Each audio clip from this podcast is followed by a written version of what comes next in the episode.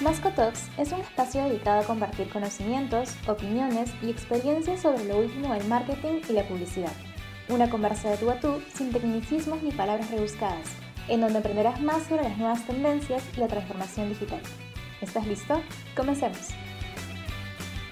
Hola, ¿qué tal amigos? ¿Cómo están? Soy Fabio Cortegán, estamos en un, en un nuevo Masco Talk y estoy muy contento porque me acompaña un especialista en innovación, en transformación, en gestión del cambio. Y lo dejo a él mismo para que se presente. Bolívar, ¿cómo estás? Bienvenido. Hola Fabio, muchas gracias por tenerme acá con ustedes, Masco. Y bueno, eh, mi nombre es Bolívar Berbel, como decía Fabio, tengo varios años de experiencia, más de 10 años trabajando en transformación de negocio. En, en em, el último rol que tuve fue ser el gerente de producto de Nielsen en Chile eh, y actualmente trabajo para el área de operaciones global de Nielsen. Antes estuve en empresas como Deloitte, DHL, eh, Mercedes-Benz trabajando en, transformación de procesos. Entonces, eh, sí, un poco de transformación de procesos, bastante de innovación y, de gestión del cambio también, donde me he especializado bastante. Pero bueno, aquí vamos. Cuéntame. Es colombiano, de Cartagena para el mundo, Bolívar. Eso. actualmente reside en Chile, pero ha tenido una experiencia global. Bolívar, estamos en un momento en el cual puede haber mucha incertidumbre para las empresas. Tienen que tomar decisiones como nuevos canales, como digitalización, como eh, inclusive transformación de los negocios. ¿Qué nos puedes contar de esto? ¿Qué nos puedes contar como para introducirnos a, la, importancia de lo que vamos a hablar? Yo creo que, es súper importante. Bueno, hoy, hoy viste que con todo este tema que ha pasado con el COVID, muchas empresas han visto impactadas sus utilidades, incluso al, al nivel de la quiebra, incluso muchas, sobre todo las pymes, que, que dependían mucho del turismo, de mucha serie de servicios que, que hoy han tenido que pararse. Eh, y, y, bueno, también las empresas grandes, que, que, también obviamente una cosa conlleva la otra. Y básicamente eh, esto lleva a que ahora en adelante sea súper importante bien saber dónde colocar ese dinero, ¿sí? Dónde coloco mi dinero de marketing para invertir en marketing, las piezas publicitarias, dónde invierto, eh, con qué proveedores me voy o con quién no. Y para esto es súper importante hacerlo con la mejor información posible, o sea, tener la mejor información. Y es algo que por esta experiencia que, que he trabajado tantos años en transformación de procesos, donde identificamos la causa raíz de muchos problemas o problemas muy críticos, KPIs que están en rojo, y, buscamos la causa raíz. lo, que, lo que buscamos básicamente es identificar eh, las mejores acciones que con menos esfuerzo puedan darme el mayor resultado, ¿cierto? Entonces, para ello es súper importante la data dura. En esta experiencia, obviamente, uno, uno se da cuenta que de nada sirve tomar decisiones con, con temas muy subjetivos, con comentarios de pasillo, ¿no? Que me dijeron que está bueno este mercado, me dijeron que están creciendo el canal tradicional, me dijeron que el Internet la está rompiendo, pero bueno, ¿qué es lo que realmente está pasando? Es lo que tenemos que profundizar y por esto es que empresas, por ejemplo, como Nielsen, en las que trabajo, eh, diagnostican y cubren, digamos, con data dura y con ciencia de datos. Eh, todo lo que, lo que el consumidor hoy está viviendo, cuáles son los cambios que hay en el consumo eh, nacional, global, por regiones, eh, si hay movimiento de canales entre uno y otros y, toda esta parte. Entonces, lo más importante, tomar decisiones con data dura eh, para, digamos, avanzar a, la mejora y a salir del hoyo en que estamos todos, pues, en que han estado las empresas, pues que como, como sociedad. Detenerme un poco ahí y voy a tratar de tocar un poco de temas de quién es Bolívar. Bolívar, eh, te, conocí, te conocí en Chile, ambos trabajábamos en Chile. En ese momento eh, recuerdo que llegaste a Chile para trabajar en DHL. ¿Puedes contarnos un poco de tu experiencia, de tu etapa de aprendizaje, qué roles, qué funciones? Un cuento, una, tratando de ir al Bolívar de hace ya, han pasado algunos años, yo diría muchos. Sí, ya va, ya va de 10 años. De tus pensamientos cuando aterrizaste en Chile, con qué metas, con qué sueños y, y, y qué realidad encontraste y cómo, cómo te desempeñaste, cómo te fue, o qué aprendiste. Sí, básicamente yo me vine a Chile porque hacía parte de una organización que se llama IESEC, que busca precisamente la cooperación entre las naciones a partir de, que, las personas vivan una experiencia cultural en otro país. O sea, obviamente cuando uno dice, no, es que los musulmanes son esto, o los chilenos son esto, o los argentinos son esto, la mejor manera de contrarrestar eso es viajar al lugar y, y darte cuenta y crear tu propia visión crítica de lo que pasa. Entonces, eh, en ese objetivo de esta organización de, promover esa multiculturalidad, nos conocimos acá, de hecho, cuando tú venías de Perú, yo venía de Colombia, habían amigos que venían de Brasil, de Finlandia, de Estados Unidos, de todas partes. Entonces fue un grupo muy bonito en lo que la verdad yo tenía pocas expectativas, era más sumarle a mi perfil profesional una experiencia internacional y DHL cumplía con todos esos requisitos. O sea, obviamente ya sé que uno postula a, diferentes regiones del mundo y, y me salió esta oportunidad buenísima donde en DHL yo estaba encargado de analizar, de ser como analista de mejoramiento de procesos y capacitar a todas las personas en, todas estas metodologías de, Lean y Six Sigma. Eh, yo llegué y enseguida me certifiqué como Green Belt en Six Sigma y de ahí comencé como todo este, este crear esta cultura de mejoramiento de procesos. Eh, y eso fue en DHL y bueno, esos años obviamente hicimos un grupo muy bueno acá donde compartimos y, más que también esa experiencia profesional, nos llevamos una experiencia personal muy buena en la que, claro, cuando uno vive en otro país solo se ve enfrentado a, uno como persona, ¿cierto? A sus desafíos, sus fortalezas y, y, se reta a uno mismo en lo personal también más que en lo profesional. y se aparta un poco uno de eso de los títulos de las universidades, porque aquí es el que haga mejor su trabajo va creciendo, bueno. Y ahí tuve la suerte, bueno, después de vincularme a Deloitte, eh, de Mercedes, y ahí fui creciendo. Antes, antes, antes de, llegar a Deloitte, has hablado de Lean y de, y de Six Sigma. ¿Qué nos puedes contar de estas metodologías? Ten presente que nosotros, este, este contenido, si bien llega también a grandes gerentes, pero también llegan a empresas eh, quizás medianas o pequeñas que están tratando de transformar, tratando de mejorar, tratando de identificar las oportunidades de mejora, eh, no solamente en términos de producción, sino quizás en términos de, mejora de, de, servicio. Pero para ir, para ir paso a paso, ¿qué cosa es Lean? ¿Qué cosa es Six Sigma? Sí, eh, las metodologías de Lean y Six Sigma, bueno, vienen obviamente de, de, Japón, ¿cierto? Donde existe esta cultura de organización, de tener todo calculadito eh, para producir y bueno, nace en Toyota, luego pasa a Motorola y, y, nace en las empresas como tal más que en la academia. Nacen las empresas como una necesidad de definir bien un problema, ¿cierto? Tenemos un problema, tenemos un problema, pero ¿cuál es el problema? Entonces, definir bien el problema te da el 50% de la solución. O sea, si tú defines mal un problema, créeme que no vas a poder llegar nunca a una solución. Entonces, definir bien el problema, después medirlo con datos, con data dura, que te digo que por eso es fundamental, tanto si vas a invertir internamente en tu empresa como en consumo masivo, donde quiera que vayas a colocar un peso, es súper importante medir y que los sistemas de medición estén bien, eh, eh, analizar la causa raíz del problema, implementar las acciones y luego controlar en un periodo entre tres, por lo menos eh, de entre uno y tres meses, para ver que las mejoras sean sustentables en el tiempo. Entonces, en eso se basa la metodología de Six Sigma como D-Mike. Y el Lean es básicamente va a mejorar los procesos, ¿cierto? A caminar el proceso de principio a fin. A veces, cuando queremos mejorar algo, nos basamos acá desde la mesa, ¿cierto? La mesa corporativa, el equipo directivo toma la decisión. Pero no hay nada como ir a caminar el proceso, hablar con las personas que ejecutan las acciones, no que es que los de operaciones, es que los de finanzas, es que los comerciales, no, vaya y hable con cada uno de ellos camina el proceso de principio a fin, etapa por etapa, hasta ir determinando con tu propia visión crítica y con números qué es lo que está pasando. O sea, caminar el proceso nos permite eso. Entonces, en eso se trata Link, de, de hacer un proceso enredado de 5 o 10 pasos a llevarlo a un solo paso. Simplificarlo. Y claro, y eso es lo que estamos viendo ahora en la sociedad. O sea, si tú quieres un pedido de pizza, no, no quieres que te digan, no, es que te lo entrego entre en, dos días, ¿no? Tú quieres que te lo entreguen en la siguiente media hora eh, y eso hace Lean. ¿Cómo organizo el proceso para que la pizza no le llegue en seis horas, sino en media hora? Eso es hace decir, en términos, en términos de eficiencia y en términos de calidad, es justamente... Eh, Exactamente. medidas, medidas y y métodos superables, igual dejarle a, las personas la, tarea de, ver el caso Motorola, ver el caso Toyota, que son casos simbólicos de justamente del inicio o los inicios de esta metodología y seguramente se van a encontrar con muchas sorpresas. Pero bueno, entonces, estás en DHL eh, con esta responsabilidad. ¿En qué momento pasa que decides cambiar a Deloitte o a Mercedes? Cuéntame un poco. Ah, ya. Este, viste, yo estaba acá por este programa de IESEC de intercambio, es un programa más que todo como cultural y, que hace parte, que se complementa hasta dos años de haber terminado la universidad. Yo trabajaba en Colombia como en la Armada Nacional de Colombia, en un astillero de la Armada. Después me vengo acá porque quería sumarle esta experiencia internacional a mi perfil y hacía parte de la organización de que estaba en la universidad.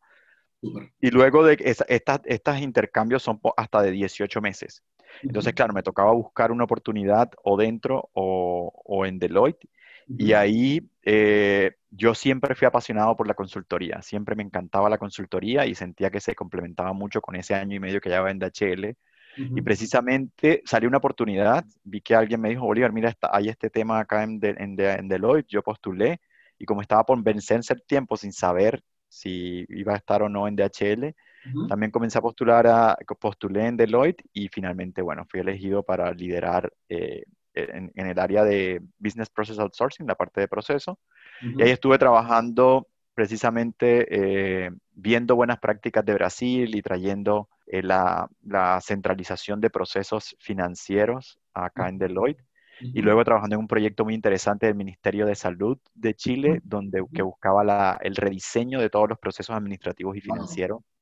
Entonces ahí fue eso, donde comencé a aprender también de gestión del cambio y a entender que todas estas mejoras de procesos que buscamos para incrementar la velocidad o incrementar la calidad en las empresas no son nada si no nos metemos en los feelings, en los sentimientos de las personas. Entonces, eh, eh, y esto se conecta mucho también con, con lo que ustedes hacen de marketing y, y es súper fundamental. Las comunicaciones son la base de la transformación. O sea, no hay cambios que no se lleven como base unas buenas comunicaciones, buenos speech, las solas palabras que utilizas para poder posicionar una transformación o un cambio son súper importantes. Entonces, ahí trabajé mucho de la mano en Deloitte con el área de, gestión del cambio en este proyecto de, transformación del Ministerio de Salud.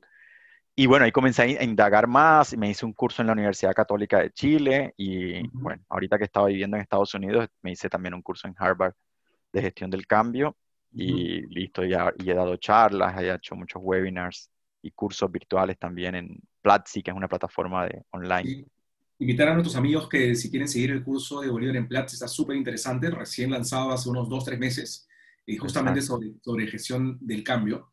Eh, quiero, quiero llegar a este punto, Bolívar, porque claro, hoy, hoy en día uno puede decir, bueno, sí, el, hablar con las personas es, normal, es natural, eh, es habitual, el respetar o el identificar que las emociones pueden, este, o el no reconocer las emociones de las personas pueden afectar grandes procesos, puede significar algo obvio hoy, ¿no? Pero estamos en forma general ante un cambio de paradigma para poder mejorar toda una, todo, un, todo un proceso, toda una compañía o, lograr el éxito de, de una empresa. Eh, y naturalmente, la estrategia, la comunicación es fundamental. Me parece interesante esta, esta experiencia con el Ministerio de Salud de Chile, tremenda responsabilidad y que hoy en día seguramente tiene, tiene eh, impacto en, lo que, en todo lo que está pasando, en cómo Chile lo está manejando de forma, de forma óptima, digamos. Sí, sí, no, este, en esta experiencia lo que, lo que buscábamos era hacer eh, propuestas de cuál era el mejor proceso en términos de, la administración de procesos administrativos y financieros, ¿sí? de las CEREMIS de salud, que son estas entidades que representan el ministerio en las diferentes regiones.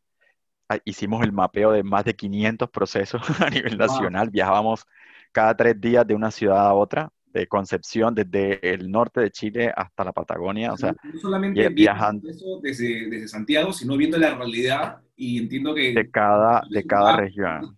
Wow.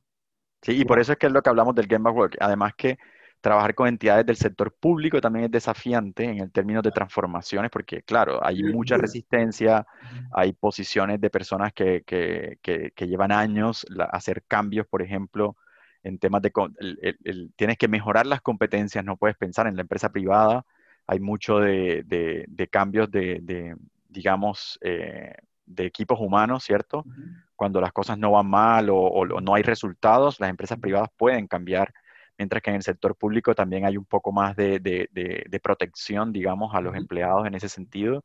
Y, y, el desafío, y hay mucha gente que tiene muchos años, pero fíjate que la gente, mientras tú, lo que te digo, mientras haya una buena comunicación, mientras logres una empatía, la empatía, eso es lo más importante. Lograr poder colocarse en los zapatos de otro y entender el por qué, por qué, porque hay una técnica, de hecho, que se llama los cinco porqués, que es indagar por qué, por qué, por qué, y, y, te das cuenta de muchas cosas y, y finalmente llegas al punto de, de cuáles son las, las, cosas, las acciones que con poco esfuerzo van a tener un mayor impacto. Te preguntaba, Bolívar, y me parece interesante si puedes contarnos cuál es, en qué se resume esa técnica de, de, los cinco por qué, si nos puedes compartir. Sí, el psico por qué es, por ejemplo, si, si, que, por ejemplo, te voy a dar un ejemplo claro. Yo trabajaba en, un astillero en la Armada Nacional de Colombia y pudiéramos decir, no sé, el turno de, la, de 8 a, a 4 de la tarde está fallando, las pinturas están quedando muy mal, estamos pintando unos buques eh, que eran buques de guerra, los buques están quedando mal pintados y decimos, ¿cuál es la causa raíz? No, la pintura, no, la pintura está bien. Eh, no, la causa es que, el, y preguntamos a, los que hacen el ejercicio y dicen, ¿por qué? No, lo que pasa es que estamos llegando tarde. ¿Y por qué estamos llegando tarde?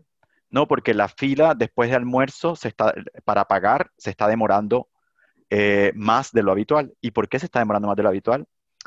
Entonces vas, no, porque la, la cajera eh, le cambiaron el sistema y ahora no sabe bien cómo hacerlo porque no se ha terminado de preparar la inducción. Entonces, si te vas, si ves un tema de la pintura del buque que te me está impactando mis finanzas, va por la capacitación de la cajera de los almuerzos. ¿Sí me voy a entender? Entonces, por eso es súper importante el, e, el, profundizar en el por qué, por qué. Y esta técnica es sencilla, pero la verdad que nos sirve mucho.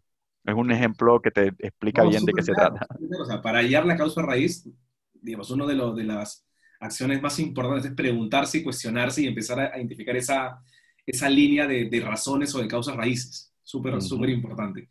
Bolívar, este proyecto es muy interesante. Estás en Deloitte eh, y luego viene Mercedes. Cuéntanos un poco de Mercedes. ¿Cómo, cómo, sí.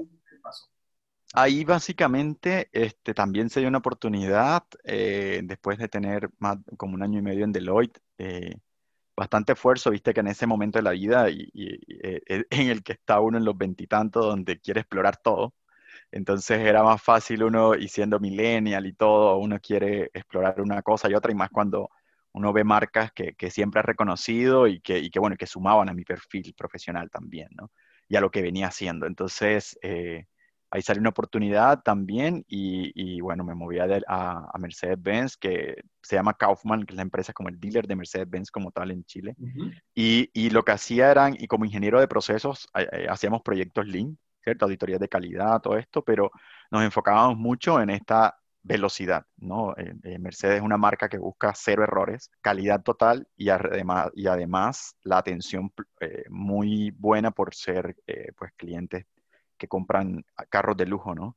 Entonces, básicamente ahí lo que buscamos, eh, por ejemplo, estuve te menciono como dos proyectos chéveres en los que estuve. Uno fue eh, disminuir la velocidad de entrega de los autos reparados en, en una sede específico, que era, normalmente se, se, entregaban con daños medios en, en, seis días. Entonces buscamos llevarlo a tres días y ahí las soluciones van desde cambios de layout y todo, pero uno lo que hace es mapear el proceso, caminar, hablar con los supervisores, entender los problemas, todo lo que la metodología Lean te, te, te, va mostrando, ¿no? ¿Cierto? De mapear el, cuál es el, el proceso ahora, cuál es el estatus ideal y luego trabajar en todas estas todos estos temas de gestión del cambio y, y, acciones eh, más de comunicacionales y de, y de, lograr enganchar a las personas en estos cambios. Entonces, eso.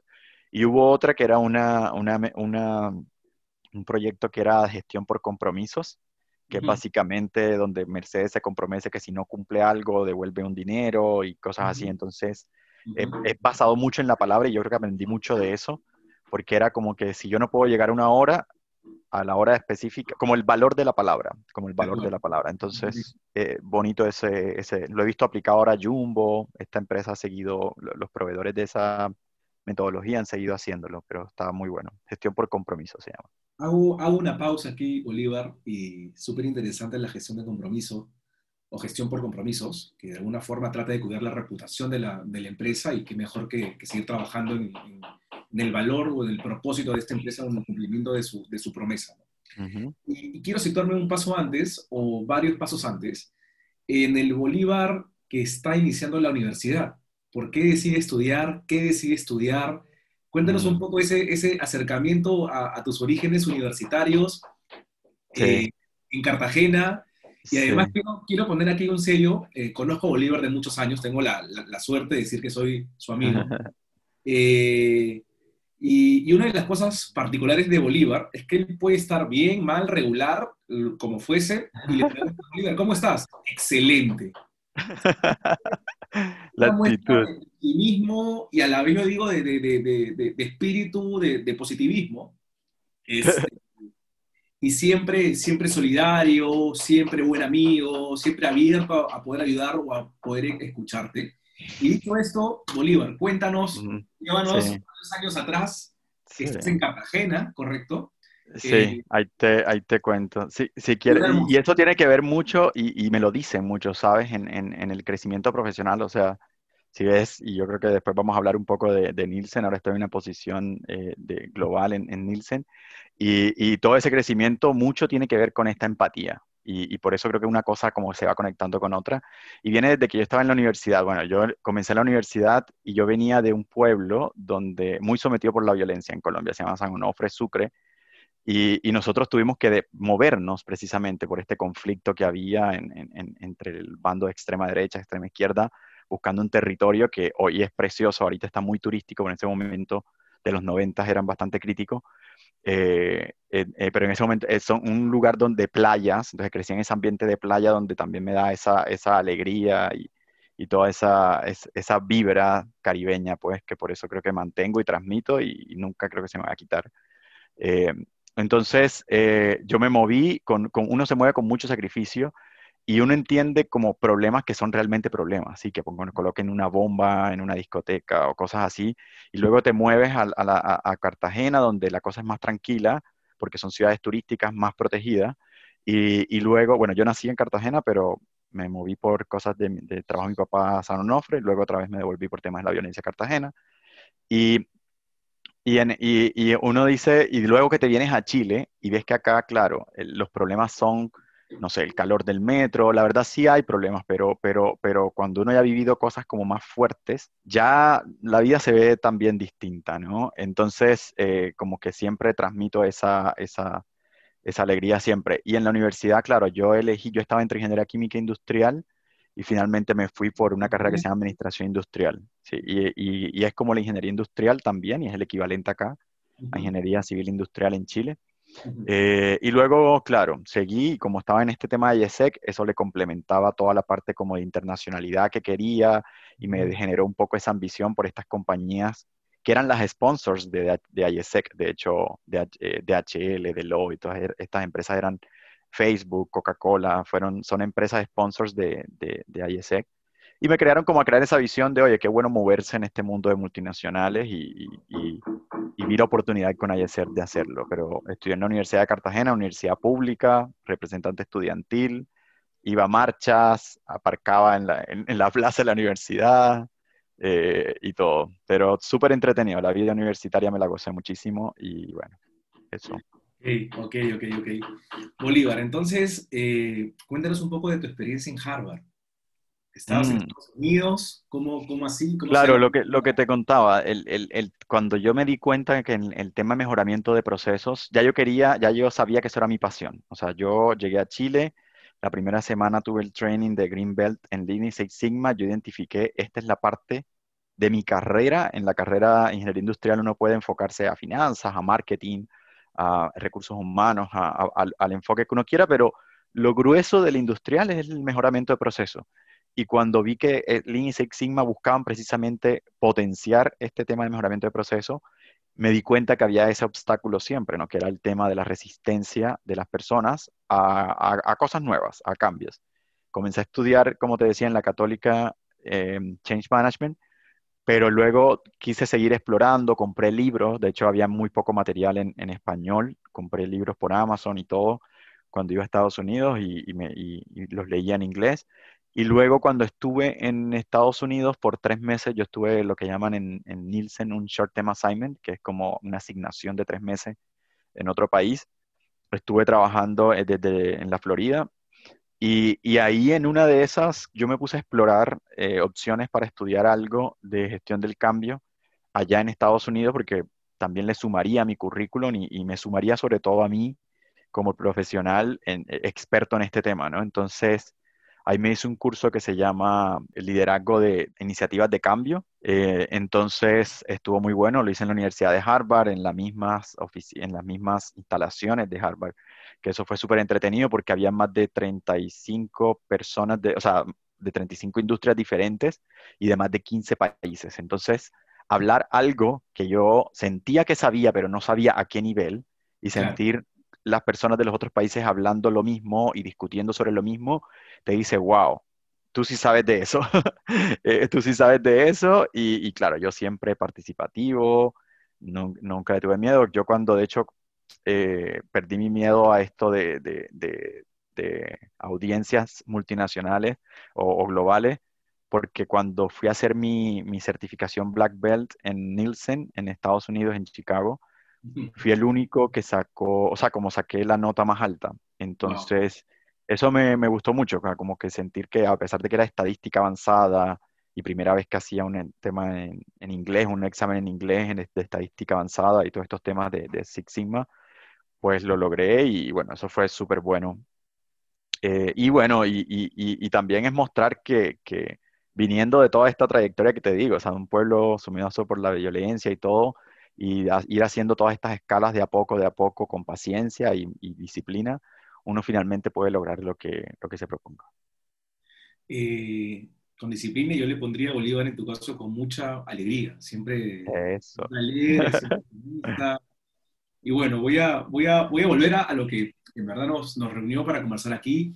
Este, tú sabes que para nosotros era muy importante conocer y dar a conocer al, al Bolívar historia, al, Bolívar hombre, eh, de, todo lo que pasó, de todo lo que aprendió. Eh, en esta, antes, antes de pasar a, conceptos, eh, en, esto, en estos últimos años, si tuvieras que, que agradecer a, alguna persona, Bolívar, que te haya marcado en alguna de las empresas, o a la, me imagino que hay muchas personas, pero si, quieres, dedicarles a, algunas palabras o, alguna, o algún agradecimiento a alguna persona en, especial, ¿a quién elegirías, Bolívar?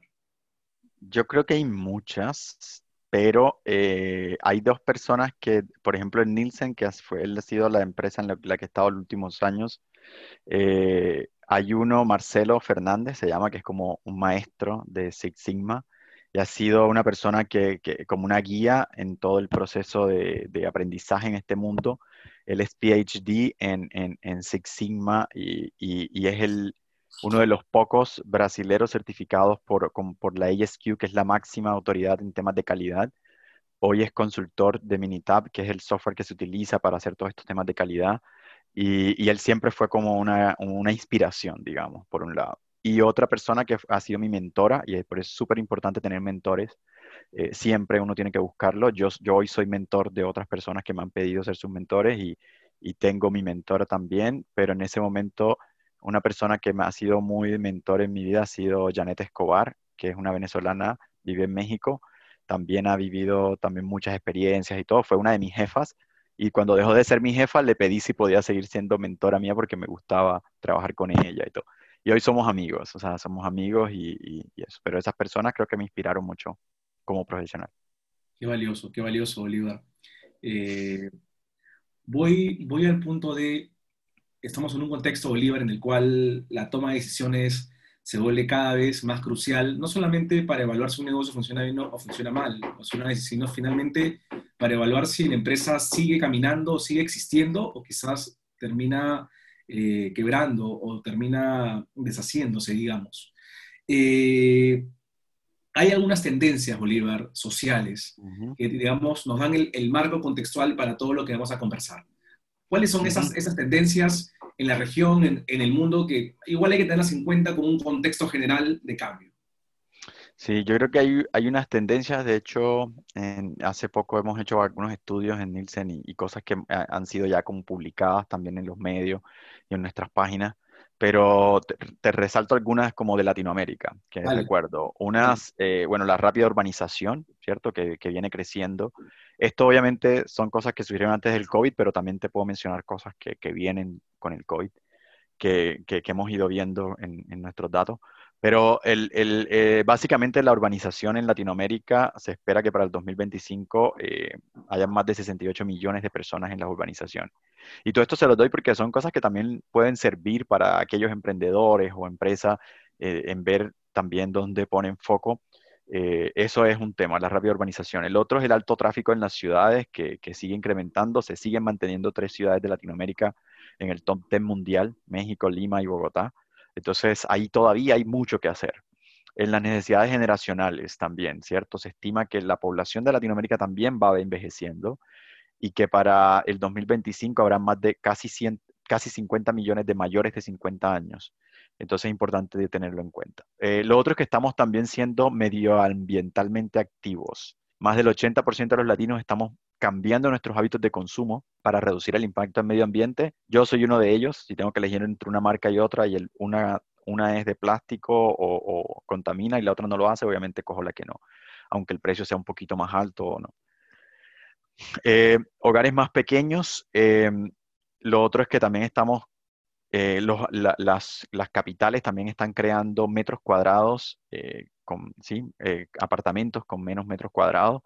Y, bueno, esto, esto es también tendencia y, es algo que puede seguir creciendo. Veamos, quizás el tema del COVID impacta un poco más y habilita ahora espacios, viste que ahora estamos teniendo más espacios comunes en, nuestros, en nuestra casa para, cocinar, para gimnasio y todo. Entonces también puede cambiar. Y la evolución de los roles de género, la relevancia, del, digamos, la cantidad de mujeres, porcentaje de mujeres en fuerza laboral va a seguir creciendo. Eh, la preocupación por la salud, que, más del 75% de los latinos estamos cambiando a productos con menos azúcares, menos grasa, más frescura, menos sodio. Entonces es súper importante también considerarlo. Y bueno, el uso de la tecnología, que si, ves, si bien para el 2020 ya se estimaba que el 70% de los latinos estuviéramos conectados a Internet. Yo creo que esta cifra se puso más exponencial ahora con el tema del COVID.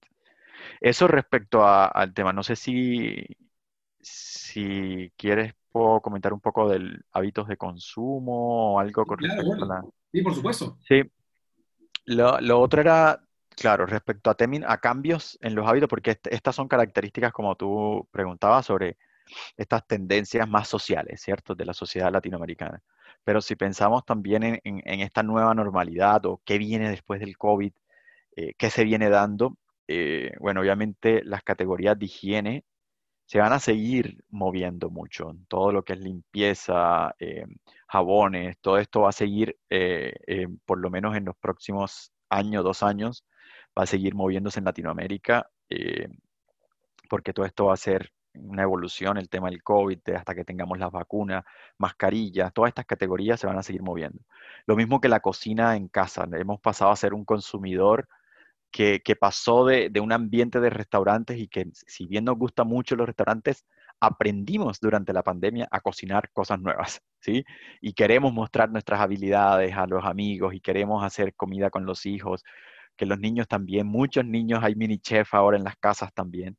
Entonces, eh, eh, eh, por ejemplo, cuando comenzó todo este tema de la pandemia, vimos acá, por ejemplo, en Chile que, no sé, la levadura no había en los supermercados, porque estas categorías así como harinas, azúcares, pastas, que son de, de cocción rápida en casa, se incrementaron las ventas. Entonces, eso. lo otro es, bueno, esto también va conectado mucho a los temas digitales y, el delivery. Eh, vemos también un crecimiento de, estas aplicaciones de, delivery, de aplicaciones y de servicio de delivery también el mismo canal tradicional que, representan todos estos almacenes, tiendas de barrio, que también están buscando la forma de, hacer sus deliveries, pero también estas aplicaciones como Rappi, Uber Eats y todos que también vienen creciendo si bien ellas no, no, no, tienen como una representación a nivel nacional, eh, y no representan, digamos, sus números no, no, muestran la representación de un país entero. Ellos eh, inicialmente comenzaron más sectorizados en barrios y, ah, y, más o menos todavía siguen en ese sentido. O sea, estas aplicaciones, el uso de estas aplicaciones va para un segmento de la población y, y se concentra, eh, por lo menos en varios países de Latinoamérica, en algunos barrios específicos con obviamente todas las iniciativas y todas las ganas de seguir creciendo en, en, en, en los otros segmentos, pero, pero hoy digamos que está más concentrado. Eh, sin embargo, bueno, es algo, es una tendencia y es algo que se viene y que, y que va a seguir. Yo, eh, un estudio de Google sacó hace poco, eh, que nos compartieron de Google, de hecho, sacó hace poco que, que, en una encuesta que se hizo, en una muestra representativa, preguntaron qué tanto van a seguir usando las aplicaciones las personas después de la pandemia y más o menos como un 60% dice que lo va a seguir usando. Entonces, es solo como por, por tirarles un dato. Pero eh, sí, por ejemplo, en temas de delivery, Mercado Libre sumó más de 5 millones de usuarios eh, en, el último, en los primeros tres meses de pandemia. Ya debe ir un poco más. Pero es impresionante cómo también va moviéndose el tema digital Eh, y eso, hoy, hoy todavía estamos muy lejos de países, por ejemplo, como Corea, que, tienen un 25% de, de, categorías de FMCG, la que llamamos FMCG, consumo masivo, en, eh, vendiéndose por Internet. Eh, pero eh, Corea está entre 25 y 30%, mientras Latinoamérica está entre un 3% y ya moviéndose un poco hacia el 4 y el 5 con este tema del COVID. Eh, pero hasta el año pasado estuvo en un 2.7% y, y, creciendo a, un 17%, eh, versus otros países que también crecen al 30, al 40% en, en temas de Internet y que, bueno, obviamente todo este tema del COVID va a disparar. Lo otro es el tema del propósito eh, las marcas eh, están buscando y, obviamente el consumidor más bien está yéndose hacia marcas también que tengan un propósito en la sociedad. Con este tema de la crisis, muchos no, nos enfocamos, hicimos mucha conciencia, ¿cierto? De, quiénes somos, hacia dónde vamos, estamos en el lugar correcto, si nos pasa algo mañana, ¿qué hicimos por la humanidad? O sea, comenzó una mucha autorreflexión sobre quiénes somos eh, como personas y como seres humanos y, las empresas también muchas comenzaron a hacer ayudas y a poner, a ayudar con sus marcas, no sé, empresas de, bebidas como, no sé, Bavaria en Colombia o CCU en Chile crearon alcohol gel. Y esto por darte algún ejemplo, pero hay muchas. O sea, Andina, Coca-Cola eh, buscó como la, usó su fuerza logística también para dar algunos ayudos. ¿Cómo? Me acabaron los datos. ¿Tú crees? Un minuto, creo que mi señal se puso un poco inestable. Pero estábamos hablando, estábamos hablando de lo importante que hoy en día es para las personas el poder decidir o el poder, elegir eh, tomando en cuenta el propósito de las marcas, que, se vuelve cada vez más relevante en la toma de decisiones de comprar y qué elegir. Eh, creo que también este es un cambio de paradigma muy, muy importante, ¿no? Nos da mayor esperanza en todo sentido, no solamente en términos de marketing, eh, mayor reflexión en cuanto, en cuanto a esto.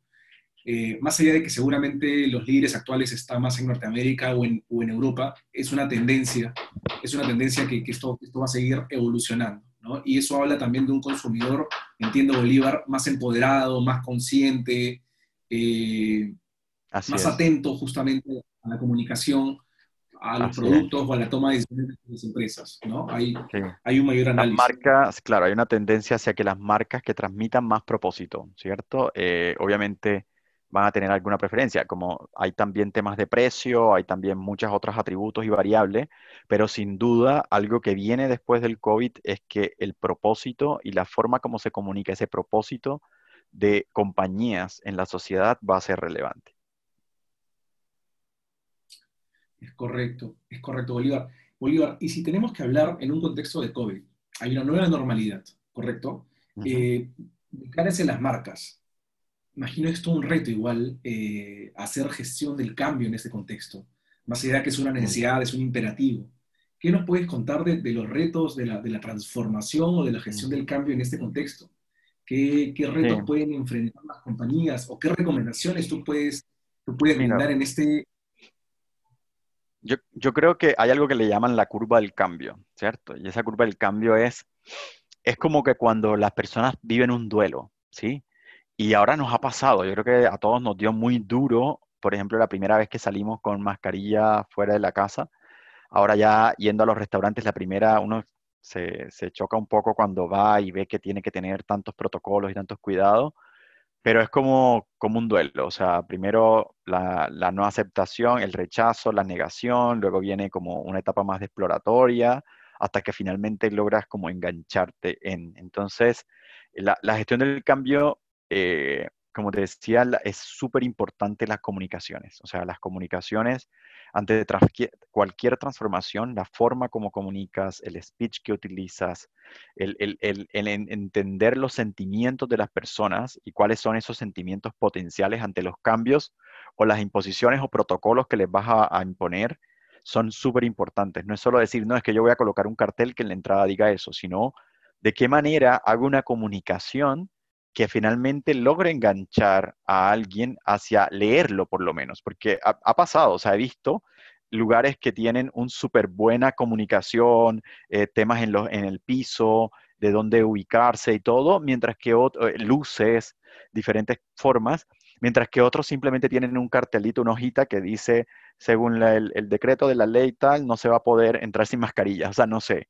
Eh, entonces es súper clave el cómo como marca también transmites el, cuáles esos protocolos y de para que la gente lo adopte de una mejor forma y comience poco a poco a vivir esta vida eh, de, más, más tranquila, ¿no? Porque vemos que también hay un impacto psicológico, ha habido un impacto psicológico y, de estrés y, de todo en, las personas con esto del COVID.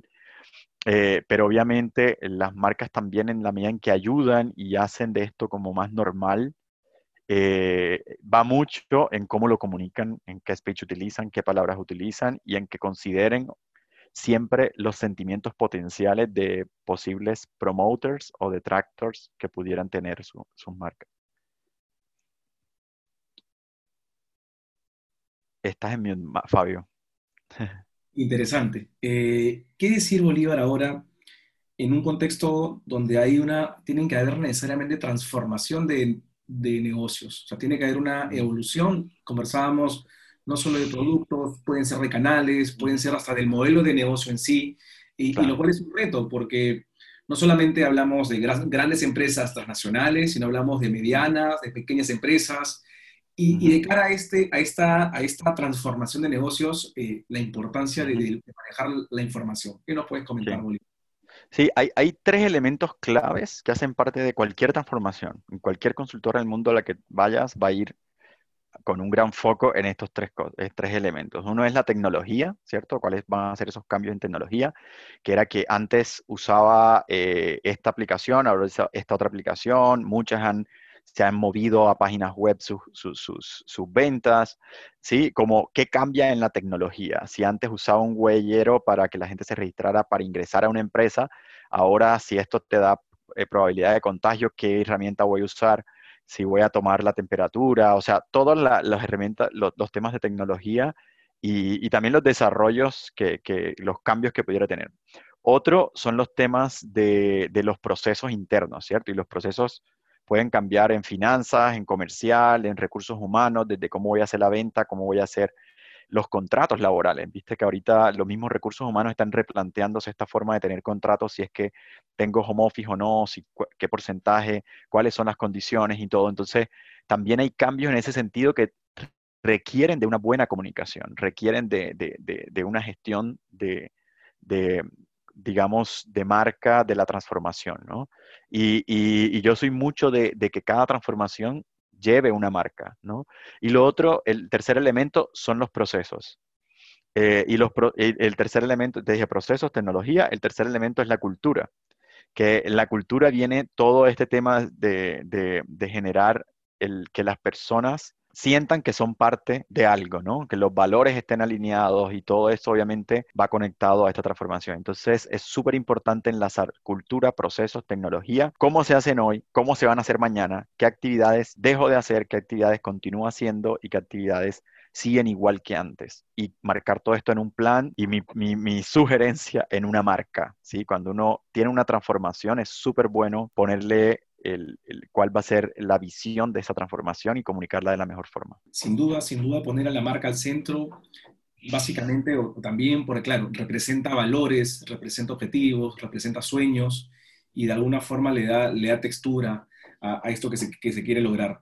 Bolívar, palabras finales y recomendaciones, ¿qué le dirías a estos gerentes ejecutivos que ahorita están tomando decisiones comerciales, de marketing, que están reunidos seguramente ahora haciendo planes para el próximo año, luchando por presupuestos?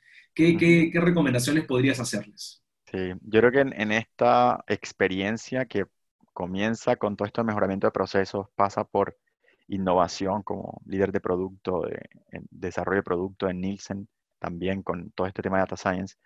Y, y, luego también se pasa mucho este y toda esta experiencia también de gestión del cambio, que es algo que hay que explorar mucho todavía en, en Latinoamérica. Eh, mi recomendación es la primera, es data dura, o sea, data mata era una de las, mi regla, o sea, creer en Dios, los que creen en Dios y los que no crean solo en los datos. O sea, el dato es el que te dice finalmente hacerlo. El segundo es caminar los procesos, o sea, no quedarse con las cosas que, te digan. Esta metodología Lean, este, este hecho de, ir a escuchar desde la base todas las personas, supervisores, las personas que están en campo, eh, es súper importante para rediseñar tu marca, rediseñar tus piezas de marketing, mejorar los procesos, cambiar la cultura todo viene de escuchar la voz de los clientes, de los empleados y del ambiente externo. Y lo otro es tomar decisiones mucho viendo, el, analizando constantemente el entorno. Siempre, eh, tú ves Nielsen es una compañía que ofrece toda una gama de, de productos asociados a marketing, a investigación de mercado, perdón. Eh, y, hay como esta también, hay otras empresas, pero el, tema es consideremos lo que está pasando en el entorno, cómo se mueven las categorías, cómo se mueven las promociones, los precios, eh, cómo se mueven los canales, ¿cierto? En qué canales se va más. Y hay mucho material en, en redes, hay muchos webinars y mucho todo. Entonces, eso. Y por último, una cuarta, que sería la gestión del cambio. O sea, denle total prioridad a la comunicación. Yo les podría decir que de el 90% de los, de los proyectos en los cuales trabajé en mejoramiento de procesos, que llevo más de 10 años de experiencia, casi todos, este 90%, este 90%, en la causa raíz, en el top 3 de las causas raíces siempre estaba la comunicación. Entonces, súper importante la alineación de las comunicaciones internas y, para, para, lograr ahorrar tiempos internamente. Entonces, para eso es súper importante la gestión del cambio, entender los sentimientos de las personas, entender, ser empático, ponerse en los zapatos de los otros, entender los sentimientos potenciales y con base en eso plantear los mejores planes de comunicaciones, incentivos y reglas para lograr los cambios y las transformaciones que están buscando. Eso, Bolívar, muchas gracias. Esperar, esperar que nos puedas acompañar. Seguramente vamos a volver a hacer algún nuevo talk tratando de profundizar algún tema muy particular y que seguramente con algún énfasis mayor, mayor en marketing. Eh, te agradezco, Bolívar. Gracias por acompañarnos. Gracias por estar acá. Gracias por, por, contarnos un poco de tu vida, un poco de tus aprendizajes y, y de lo que se viene. Nuevamente, Bolívar, muchas gracias. A ti, Fabio, mucho gusto y bueno, cuando quieran, por acá estaremos y, de nada, muchas gracias a ustedes por la oportunidad de, de, hablar de esto. Siempre es bueno uno expresar lo que ha hecho y recordar también, entonces está muy bueno. Muchas gracias, Fabio. No hay de qué. Y a todos, nos vemos en un nuevo Masco Talk. Muchas gracias. Muchas gracias. Chao.